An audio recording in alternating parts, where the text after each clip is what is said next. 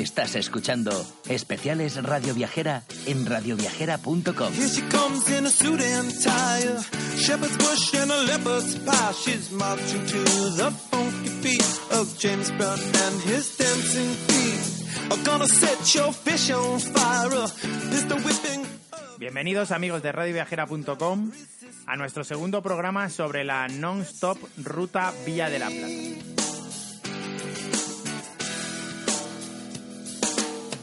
How could I forget to mention the bicycle is a good invention? Sitting there in Yo soy Ricardo Domine y a mi lado Chus Blázquez de rutaspangea.com, un experto cicloturista que hoy nos va a acompañar entrevistando a Juanjo Alonso, cuyo nombre también es conocido y probablemente muchos de vosotros le conozcáis como Capitán Pedales.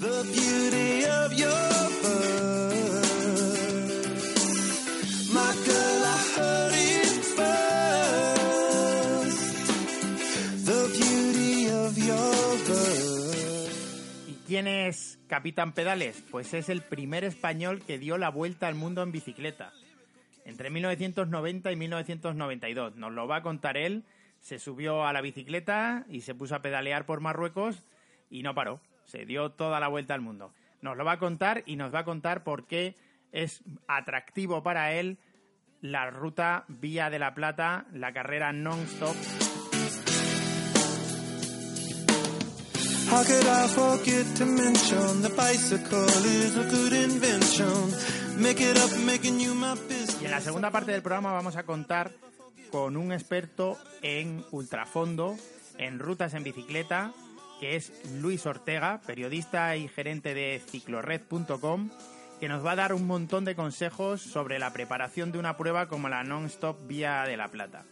Alimentación, descanso, bebida, fundamental, fundamental el agua y la hidratación en una carrera como esta. Y todo ello, pues acompañado por la experiencia que tiene Luis en un montón de pruebas ciclistas a lo largo del mundo.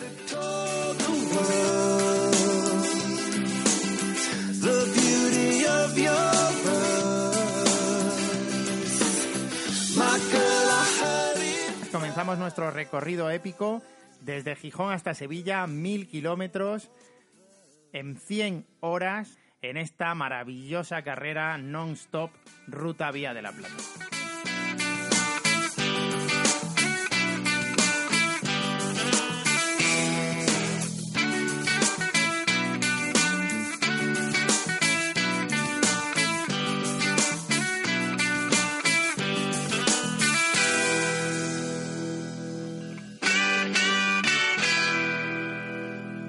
Juanjo, gracias por atendernos. Nada, es un placer, Chu. Ya sabes que en una radio viajera, estemos donde estemos, siempre hay un teléfono a punto. Desde luego que sí. Juanjo, tú eres una de las personas que ayudó a popularizar la bici de montaña en nuestro país, hasta el punto de ganarte el apelativo de Capitán Pedales, una vuelta al mundo en bici, miles de kilómetros por España y las mayores montañas del mundo. ¿Cómo ves hoy la bici de montaña en nuestro país? Bueno, bien. eh, es agradable poder decir que, que veo que mm, en general fenomenal porque está creciendo como deporte, cada vez hay más aficionados y luego además están eh, apareciendo nuevas modalidades tipo enduro, tipo pues el trail, o sea, que también está llamando la atención a gente que a lo mejor no se plantean hacer nuestras rutas, que luego ya veremos dónde les lleva la afición, que ahora pues son fanáticos de los senderos o de llevar bici de última generación. Yo creo que bien, yo creo que está en un momento espléndido. Y queríamos preguntarte por una prueba en concreto, la ruta Vía de la Plata no stop de Eurovelo 1, una prueba de MTB al más puro estilo randoner, casi mil kilómetros. Pero antes nos gustaría recordar a Fernando Civera, que ha fallecido mientras participaba en otra Sí. prueba mítica, la Titan Desert. Fernando, que era natural de Zaragoza, y desde aquí no nos queda menos mandar un abrazo a toda la familia y a toda la comunidad biker que se ha quedado helada en medio de las dunas del desierto marroquí. Sí, sí, me uno a ese sentimiento. Por supuesto, bueno, fue una noticia difícil de asimilar porque están, estás disfrutando de algo que te gusta, dedicas tiempo, esfuerzo, sacrificio y bueno, pues eh, es, es un palo muy duro sobre todo eso cuando estás haciendo algo que te gusta tanto. Juanjo, ¿qué nos anima a participar en este tipo de pruebas de larga distancia, de extrema dureza? Sí, pues mm, yo creo que quizás ese, ese anhelo o ansia, llamémoslo también algo así, por llevarnos más a prueba. Yo creo que la condición humana de cada hombre y cada mujer que nos gusta montar en bicicleta o cualquier otro deporte o desafío en la montaña o en la naturaleza, lo que queremos siempre es un poquito más. Parece que si hemos llegado a esa cota de altitud vamos a querer un poquito más. Si hemos superado ese grado de dificultad, un poquito más. Si hemos hecho ya una ruta de 50 kilómetros, queremos un poco más. Yo creo que eso es condición humana, ¿no? El querer siempre ponernos más a prueba, marcarnos objetivos. Y lo bueno que tienen las competiciones, las competiciones organizadas, donde nos lo dan todo hecho, habituallamientos, recorridos, y solo nos podemos dedicar o, principalmente dedicar a montar en bici, a dar pedales y a disfrutar, pues claro, eh, encajan perfectamente en ese concepto de, de, ponernos a prueba, llegar a nuestros límites, tanto físicos como mentales, como emocionales, incluso técnicos. Podemos estrujar el material al máximo de las bicis, ¿sabes? porque sabemos que al final nos espera una organización, una asistencia, o nuestra, o bien por parte de, la carrera, y entonces eso nos, nos, da posibilidad de llegar a tope, ¿no? Y eso creo que es condición humana y, ahora es agradable que vivamos este esplendor de la bici de montaña porque para todos los chavales, tanto aficionados como pros, como gente que le gusta competir, pues tienen un abanico para elegir inmenso, ¿no? De todo tipo de carreras, modalidades, y dificultades y, de lo que quiera. Y de cara a los territorios, para los lugares por los que pasa, ¿qué les aporta? Bueno, pues también depende un poco de la modalidad. Yo creo que siempre es positivo, siempre va a aportar algo, porque ahora en el medio rural, que es principalmente donde se desarrollan la mayoría de, las pruebas, pues eh, el, el, turismo activo, el turismo deportivo o el ocio recreativo, como lo queramos llamar, es un recurso turístico para estos lugares. De alguna manera, el, medio rural, no hay un bar, un hotelito, una casa rural, eh, un entorno con rutas donde, bueno, que ofrecen a los visitantes. Y eso es un recurso que hay gente que lo necesita porque mm, vive de, de, esos recursos. Entonces, las pruebas deportivas, en algunos lugares, sobre todo las que eh, centralizan en un municipio, se centralizan en un territorio, a lo mejor durante ese fin de semana son bombazos. Yo a carreras de un fin de semana que a lo mejor no son muy conocidas, no son muy famosas, no van, no salen en teledeporte, pero nos juntamos allí mil corredores, más otros mil acompañantes, mil y pico personas, en un territorio de 20 o 30 pueblos que se llenan hoteles, restaurantes, llama la atención los puntos de interés, se descubren territorios nuevos.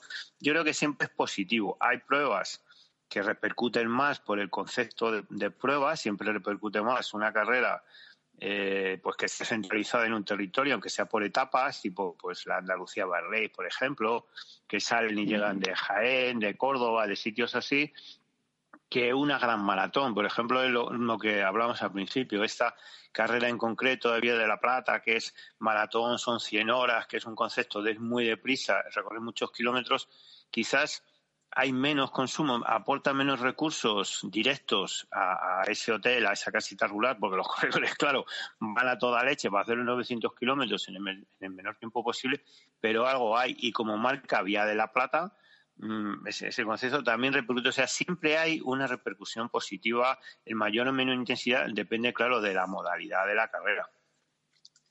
Sí, sí. Yo no sé si tú tienes esa misma impresión, pero a mí me parece que en ocasiones este tipo de pruebas ponen sobre el mapa lugares que muchas veces antes nadie conocía.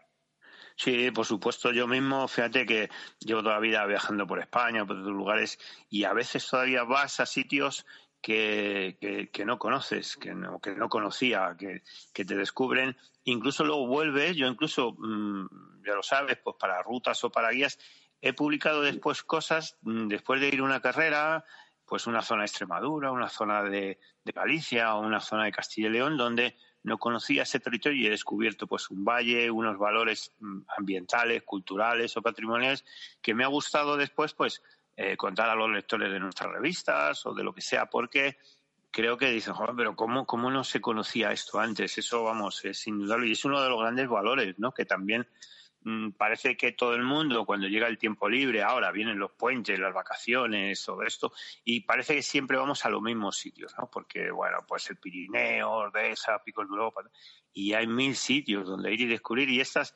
estos eventos deportivos se ayudan a despertar ese interés por estos lugares. Como esos pinares de Soria, ¿no? Que sacaste hace muy poco en el país. Sí, por ejemplo, pues eh, Pinares de, de, Urbión, toda la tierra de Pinares, parece que solamente eh, conocemos la Laguna Negra de Urbión, todo el mundo sí, es famosa y tal, y todo el mundo va ahí y hay mil rincones en los picos de Urbión, Sierra Cebollera o incluso más abajo en, los Pinares de, de, de de un montón de sitios que la gente no le llama la atención si no le das ese empujoncito, ese, ese, esa llamada de atención, le pones, a veces hay que poner una etiqueta, somos así. También es lo que decía antes, la condición humana, nos tenemos que dejar llamar por esa luz que se enciende, les tenemos que encender esa luz, nuestro trabajo, y mira, el tuyo, el mío, es, es eso a veces, pues despertar esas lucecitas hacia esos territorios y bueno, pues eh, siempre viene bien porque ayuda a que la gente descubra y lo disfrute alguien que se quiera apuntar a una prueba como esta con unos meses de antelación, ¿qué le recomienda? Bueno, yo sobre todo, por ejemplo, en la Vía de la Plata lo que haría sería eh, recomendar, como cuando me dicen lo del Camino de Santiago, poner un timbre en la bici.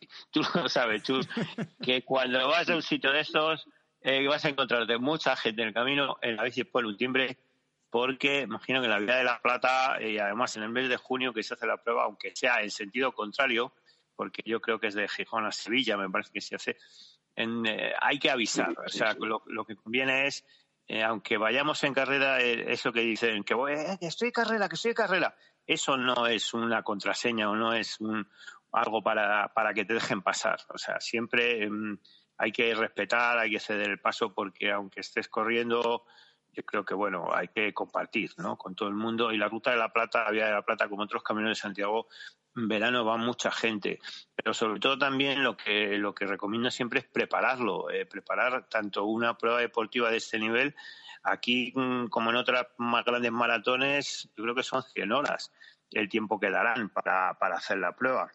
Ya, 100 horas son muchas, pero 100 horas para 900 kilómetros, eh, terminarla en, dentro de esas 100 horas, ganarla, por supuesto, ya tienes que ser entrenar en serio. Pero solamente terminarla, eh, cumplir el tiempo, pues requiere como todo para disfrutar, mm, creo que montar y montar y montar y, hacer muchos kilómetros. Y eso es lo bueno de la competición deportiva, que no es solo el día de la carrera, es que ese objetivo que hace eh, que durante un tiempo antes eh, cambie tu estilo de vida o sea molde tu estilo de vida a ese objetivo que tienes dentro de unos meses, te tienes que cuidar la alimentación, tienes que cuidar tu tiempo libre, dedicarlo un poquito al ocio deportivo. Entonces genera yo creo en las personas una armonía, una felicidad, porque el deporte, el entrenar, el, te hace sentirte bien, te ves fino, te ves un poco dinámico, porque siempre el estar eh, en buen estado físico pues te alegra y eso pues genera también alegría alrededor. Yo creo que, que todo es positivo. El estar un par de meses o tres preparando una carrera de estas es recomendable para todos. Una pregunta, Juanjo. ¿Tú crees mm, que alguno terminará en Sevilla y seguirá como seguiste tú tras pedalear por Marruecos y se dará la vuelta al mundo? ¿O, crees que cuando lleguen a Sevilla tendrán ganas de descansar? bueno, eh, sí, se van a descansar, pero esto, esto que es como siempre, como una cumbre te lleva a otra. O sea, yo siempre lo digo, una prueba es el despertar de la siguiente. Eh, un final parece que es el final, pero siempre es el inicio del siguiente objetivo. Sin duda que la gente que llega a Sevilla, sobre todo después de haber mm, hecho ese desafío, que hacerlo en menos de 100 horas es un gran reto, eso es una satisfacción muy grande que van a tener, seguramente se planteen un objetivo mucho mayor la vuelta al mundo, pues lo mismo, ¿eh? eso, eso está en la mente de muchas personas y simplemente tiene que despertar, entonces nunca se sabe, lo mismo es en Sevilla. Tú cuando lo cuentas, lo cuentas diciendo que te pusiste a pedalear un día y terminaste dando la vuelta al mundo, pues a lo mejor sale de Gijón la próxima vuelta al mundo, ¿no? Eh, hombre, estaría bien, mira, mira, estaría, estaría bonito, estaría bonito, sí, sí. Sí, sí, a veces es cuando te sale y cuando te despiertes cuando hay que hacerlo, ¿no? Yo creo que sí hay que a veces dejarse un poco llevar por el espíritu aventurero que llevamos todos dentro y hacer alguna locura, ¿no? De vez en cuando viene muy bien porque te despeja mucho, te, ayuda a conocerte, a conocer cosas y hacer mm, eh, cosas que luego se pasa el tiempo y siempre estás pensando, ay, si yo lo hubiera hecho. Yo creo que sí, que ojalá, y además este tipo de, pruebas y de, como mucha gente, ahora con esto que decíamos de la bici, por ejemplo, la bici eléctrica, yo estoy viendo gente que antes en su vida se había planteado montar en bici, ahora están empezando a montar en bici con la eléctrica y ahora se han pasado a la bici normal porque dicen, joder, se han empezado a encontrar bien, les gusta. O sea, mm, cada cosa que haces es el inicio de, nuevas facetas de la vida. Entonces, lo que hay que hacer es no parar y experimentar mm, cosas nuevas. Non-stop. Chus. Sí, por terminar, Juanjo, tú has vuelto hace relativamente poco de los Andes siguiendo con tu proyecto de, pedalear por las grandes montañas del mundo, ¿qué es lo siguiente?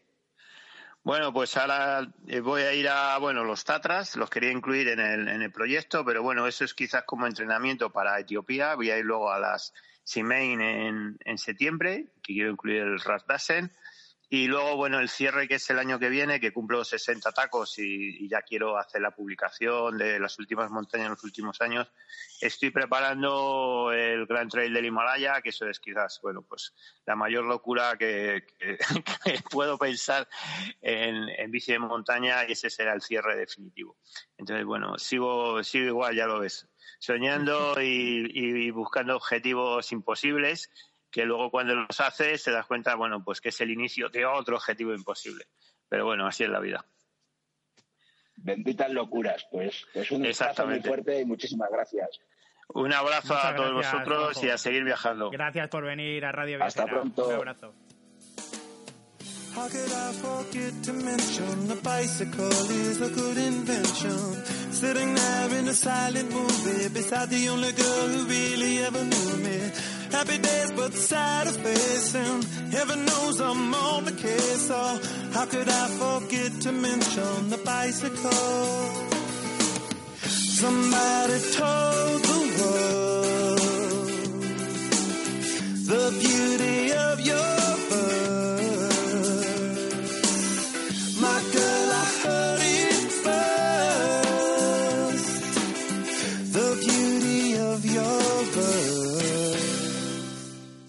Vamos ahora con Luis, con Luis Ortega, que es un auténtico experto en ciclismo y es periodista, director de ciclored.com, una agencia de viajes en bicicleta y por supuesto, pues lo que decía antes, un gran, grandísimo amante de todo lo que va sobre ruedas, ¿verdad, Luis? Eso sí, todo lo que sea dar pedales a mí me encanta. ya sea con bicicleta de carretera, con bicicleta de montaña, con handbike, todo lo que sea dar pedales está bien. Bueno, pues hablábamos ahora de fuera de línea de una prueba de ultrafondo que has hecho, de las 24 horas de Cheste, y me contabas sobre ella que, es muy dura, pero que esta que estamos tratando hoy aquí en el programa es un poco más divertida, ¿verdad? Sí, porque la 24 horas de Cheste eh, todos los años ha sido campeonato de España de ultrafondo. Y son 24 horas dando vueltas al circuito de velocidad de Cheste, con la bicicleta de, de carretera se puede hacer individual, por equipos, por relevos, igual, igual que el recorrido de, de, esta carrera de, bici de montaña, pero claro, siendo en un circuito, eh, dando vueltas y sabiendo que tienes que estar 24 horas, aunque sea en equipos y dando relevos, yo lo hice en equipo, no lo hice en solitario, pues mentalmente es muy duro porque mm, si vas más rápido no llegas antes. Tienes que estar 24 horas sobre todo en individual. Pero no llegas, claro. Recorre más distancia, puedes quedar en mejor posición, pero no llegas antes. Tienes que medir un esfuerzo para, para 24 horas y programar paradas, programar cuándo vas a dormir, porque es casi imposible hacer las 24 horas seguidas sin dormir. Creo que solamente lo ha hecho en España Julián Sanz, que bueno, es, es, otro nivel.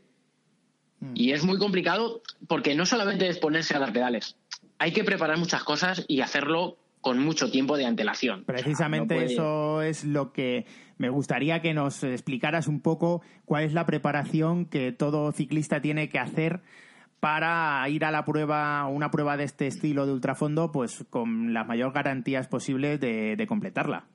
Hombre, pues si lo va a hacer a título personal, o sea, si lo va a hacer individual, lo que tendría que haber hecho ya es un entrenamiento de, de fondo desde hace meses. O sea, ir metiendo ya muchos días de muchos kilómetros a un ritmo no demasiado rápido, que es lo que le va a hacer falta para, para este tipo de pruebas.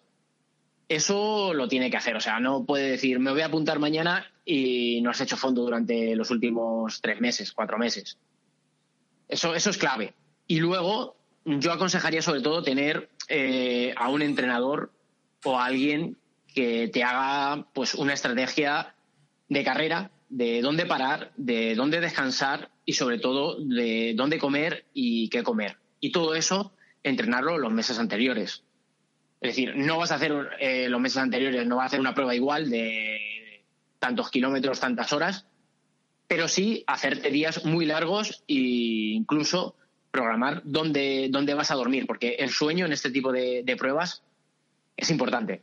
Saber dónde vas a descansar y cuándo vas a descansar. Y la comida igual. Tienes que eh, enseñar al estómago a comer lo que vas a comer en, en, la prueba, si vas a parar en todos los habituallamientos a comer, si vas a comer solamente barritas y geles, probar todos los barritas y geles. Y también este tipo de pruebas eh, es casi imposible hacerlo a base de barritas y geles. Tienes que aprender a comer comida y meter comida que no te vaya a hacer, no te vaya a retardar la, digestión y te vaya a sentar bien. Y todo eso lo tienes, lo tienes que probar y lo tienes que prever antes.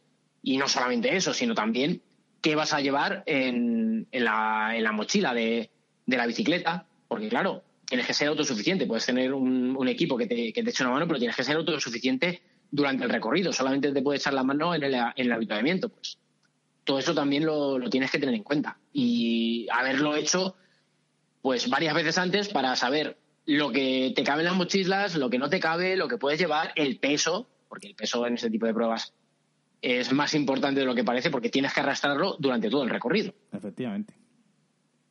Y luego, si es por equipos, pues ahí ya es diferente, porque si lo tienes que hacer por relevos, pues es una carrera totalmente distinta, porque ahí sí puedes descansar. O sea, sí puedes hacer un relevo de 50, 60 kilómetros, 70, 80 y luego descansar. Y luego el siguiente relevo lo tienes a las 10, 12, 15 horas. Bueno, pues si descansas bien entre relevo y relevo se puede hacer bien. Si lo haces por equipos del formato que no es por relevo, sino todos juntos, pues ahí igual. Ahí tienes que haber salido antes con todo el grupo, haber ensayado, haber entrenado cómo vais a ir en grupo, quién va a ayudar a quién, porque luego siempre no todo el mundo va igual y hay gente que se puede retirar, tiene que llegar cuatro mínimo, todas esas cosas hay que preverlas. O sea, este tipo de, pruebas lo que requiere es mucha preparación previa.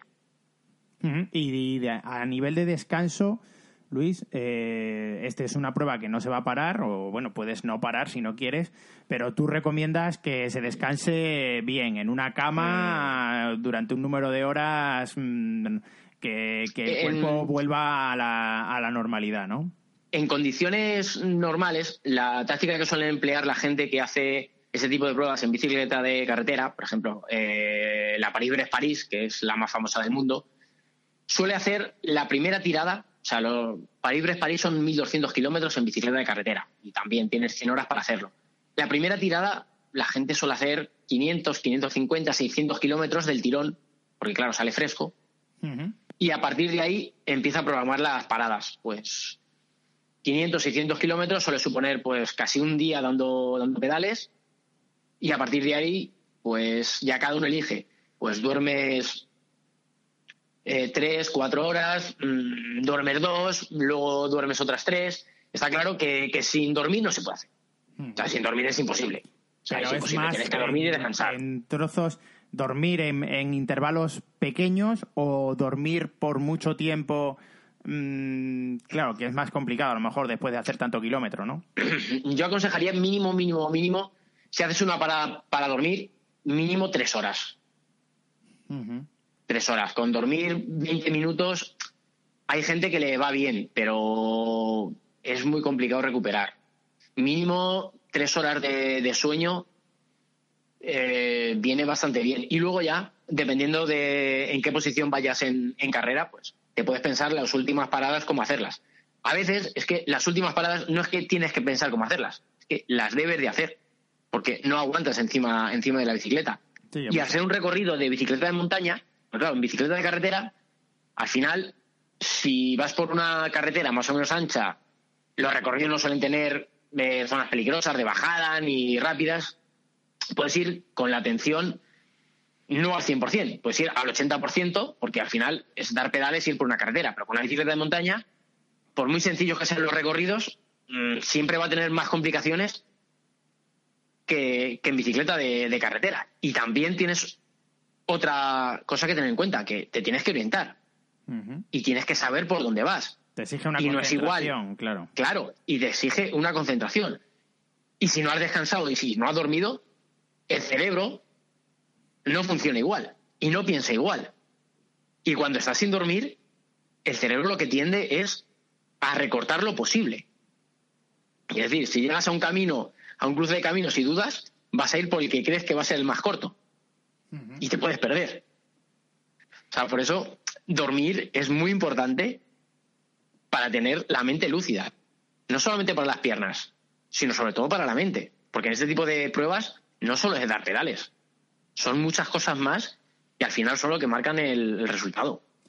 Y respecto a la alimentación, Luis, que nos comentabas que no te puedes alimentar solamente de barritas y geles, pero claro, tienes que medir mucho qué hidratos metes, qué tipo de comida para digestiones y demás, ¿no? Ahí lo importante es haberlo hecho antes. Es decir, haber probado antes cosas que, te funcionan. Que te funciona eh, la pasta integral con tomate natural, pues tira de eso. ¿Que te funciona eso con pescado? Hazlo así. Lo que no tienes que hacer nunca son cambiar lo que sueles comer habitualmente. Tienes que meter más cantidad, evidentemente, porque el gasto es mayor. Pero si nunca has tomado eh, nunca has tomado ternera, pues, pues mira, no es el día para probarlo. O si nunca, claro, es que evidentemente un filete de, ternera, pues no te puede hacer mal, pero no lo sabes. Ya, ya. O sea, no es el día para probarlo. Lo más sencillo es cosas que se puedan digerir bien, que sepas que te, que te sientan bien, que no te van a hacer, no te van a hacer mal, y reducir las grasas, pero tampoco dejarlas a cero, porque las grasas también, también hacen falta en este tipo de, pruebas, porque al final el desgaste, el desgaste brutal.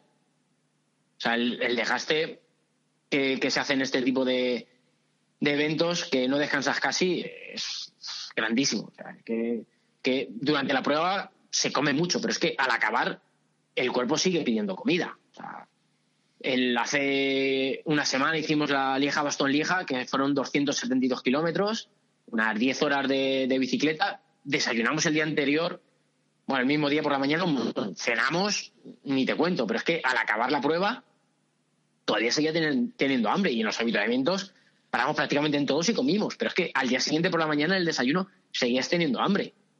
El cuerpo en, en, estas condiciones consume un montón y ya si hace frío, pues consume mucho más. Y por la noche, aunque sea verano, va a hacer fresco y el cuerpo necesita calentarse y no solamente dar pedales, sino que también tiene que trabajar para calentarse. Y si hace calor, pues lo mismo, al final te vas deshidratando y tienes que contar que tienes que parar a coger agua y no te puedes quedar sin, sin agua en, en un tipo de, prueba así, de, de tantos fondos. al final este tipo de pruebas es mejor eh, asegurar todo, es decir, por parar 10 minutos a coger agua, no se te va a ir eh, el evento, pero por no parar, puedes quedarte fuera. Porque aquí una pájara no se recupera. O sea, al final, en una cicloturista de 150, 160 kilómetros, te agarras un pajarón a falta de 20 kilómetros y mal que mal llegas. Porque vas a tener, pues en vez de hacerlo en una hora, lo vas a hacer en hora y media. Pero aquí, si te agarras un pajarón cuando te quedan 500 kilómetros, o 300 o 200, es que no llegas. O sea, literalmente te tienes que quedar eh, tumbado en el habituamiento porque, porque no llegas.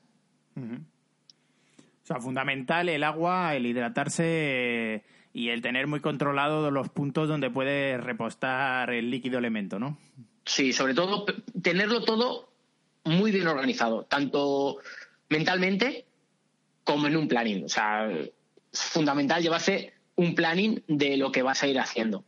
Porque cuando estés cansado, hay cosas que no te vas a acordar de ellas.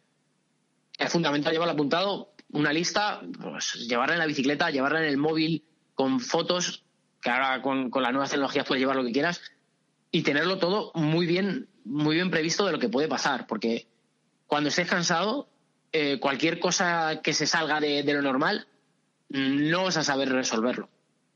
Porque el cerebro eh, no llega ahí. O sea, cuando estás cansado de verdad, el cerebro no llega ahí. Vas, al final vas como un autómata. Y sobre todo, también a nivel de materiales, todo muy bien probado y usado. O sea, zapatillas nuevas, olvídate de ellas, culote nuevo, olvídate de ellos, eh, guantes nuevos, olvídate de ellos. ¿Por qué? Porque sobre todo hay tres puntos que es donde vas a apoyar durante el recorrido en bicicleta. Pies, manos y trasero. Y esos tres puntos tienen que ser lo más cómodos posible. ¿Por qué? Porque vas a estar mucho rato apoyado en eso. Y cualquier eh, llaga, herida, todo eso se va incrementando con el paso de los kilómetros. Si te duelen los pies en una salida normal de 8 horas, imagínate cuando tienes que estar 60.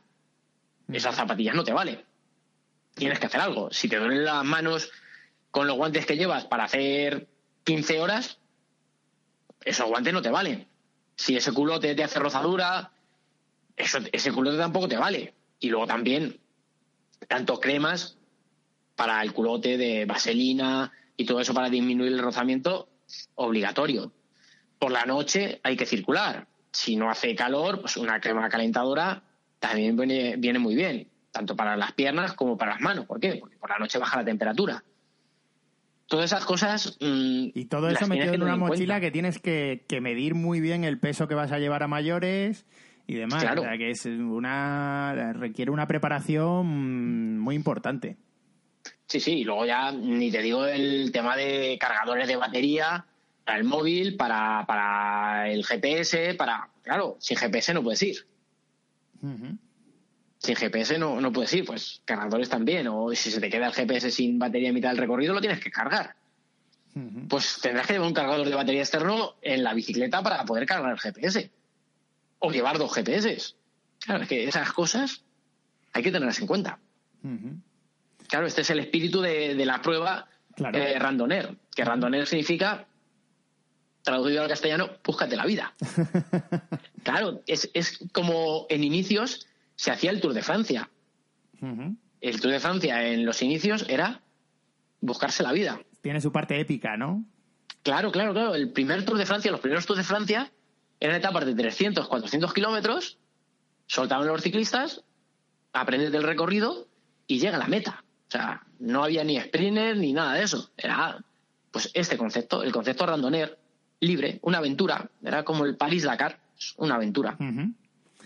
Bueno, pues la verdad es que una aventura a la que todos los corredores que llegan a Sevilla ya tienen garantizado por lo menos haber vivido una experiencia única. Porque Sí, sí, sí, sí. O sea, durante- Y eso lo van a recordar el resto de su vida, porque ahí surgen anécdotas, de todo tipo, ¿no? Claro, porque en, en tantas horas, con además siempre, pues, al final los ciclistas no son rivales. Muchos, pues, estás metido en el, en el mismo lío y al final te acabas echando una mano, porque ves a gente que lo está pasando mal, eh, otros que te ven a ti pasarlo mal y dices, oye, pues voy a ayudarle, que quizá luego pues me tenga que ayudar a mí. Porque ahí, pues al final competir por ganar, pues lo pueden hacer unos cuantos. El resto es sobrevivir.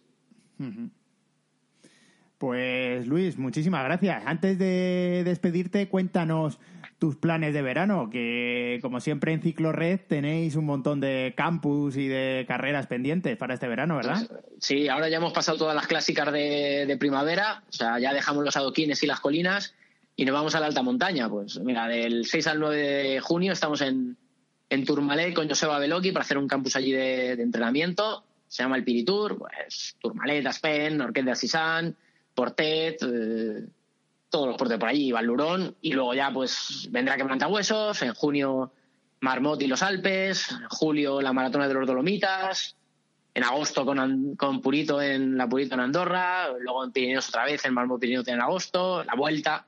O sea, que, por, por ¿Cuántos de kilómetros decías que llevabas este año ya? Pues este año ya llevo 8.500. No está mal. De carretera, para- ¿eh? para de carretera. Y- No, está, no está mal.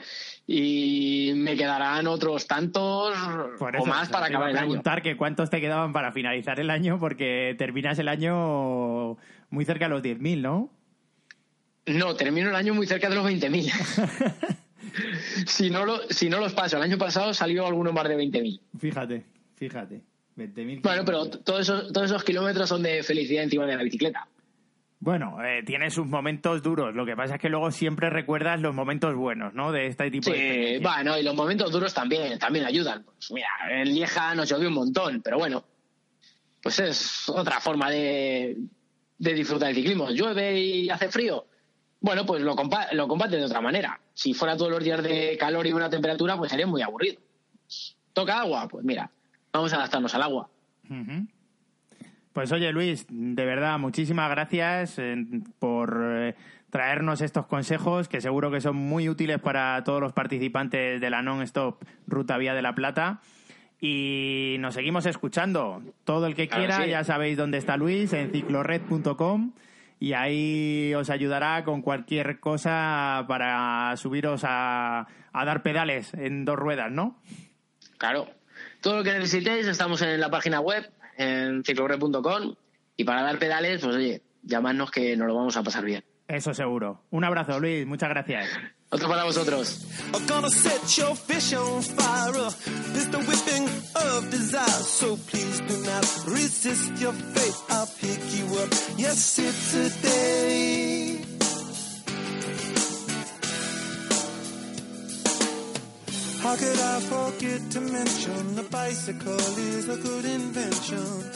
Y esto es todo, amigos. Solo desearos que si os animáis a participar en la Non-Stop Ruta Vía de la Plata, podáis disfrutar de nuestros podcasts para que os sirvan de consejos, eh, encontréis inspiración en ellos. Si alguno quiere, como Capitán Pedales, como Juanjo Alonso, seguir de Sevilla y bajar a Marruecos y ya coger toda la parte de África, la ruta de la seda y darse la vuelta al mundo, pues oye, los micrófonos de Radio Viajera están totalmente abiertos para que nos lo cuenten toda esa experiencia, pero sobre todo que disfrutéis mucho de esa experiencia que se llama non-stop, de esa randonnée que ayuda, como decía Luis, a volver a esos míticos Tours de Francia en los que los ciclistas iban a su ritmo, sin ningún tipo de control y cada uno se hacía las etapas como bien podía. How could I forget to mention the bicycle is a good invention? Make it up, making you my business. A funny buttercup, gotta live a forgiveness. Una experiencia única que esperamos todo aquel que haga, por favor que nos llame y nos la cuente. Os dejamos el teléfono 667-973-946 abierto para que podáis mandarnos cualquier información, para que nos mandéis fotografías por WhatsApp, para que nos mandéis audios, lo que queráis para contarnos esa experiencia que estáis viviendo en la Gijón Sevilla de junio de este año. Sin más, muchísimas gracias por escucharnos, muchísimas gracias a la Ruta Vía de la Plata, a la Asociación de Municipios de la Ruta Vía de la Plata, que nos ha facilitado toda la información que hemos necesitado para realizar este podcast. Y de verdad, disfrutar paisajes, historia y todo lo que hay en esa Gijón Sevilla de mil kilómetros que van a ser inolvidables.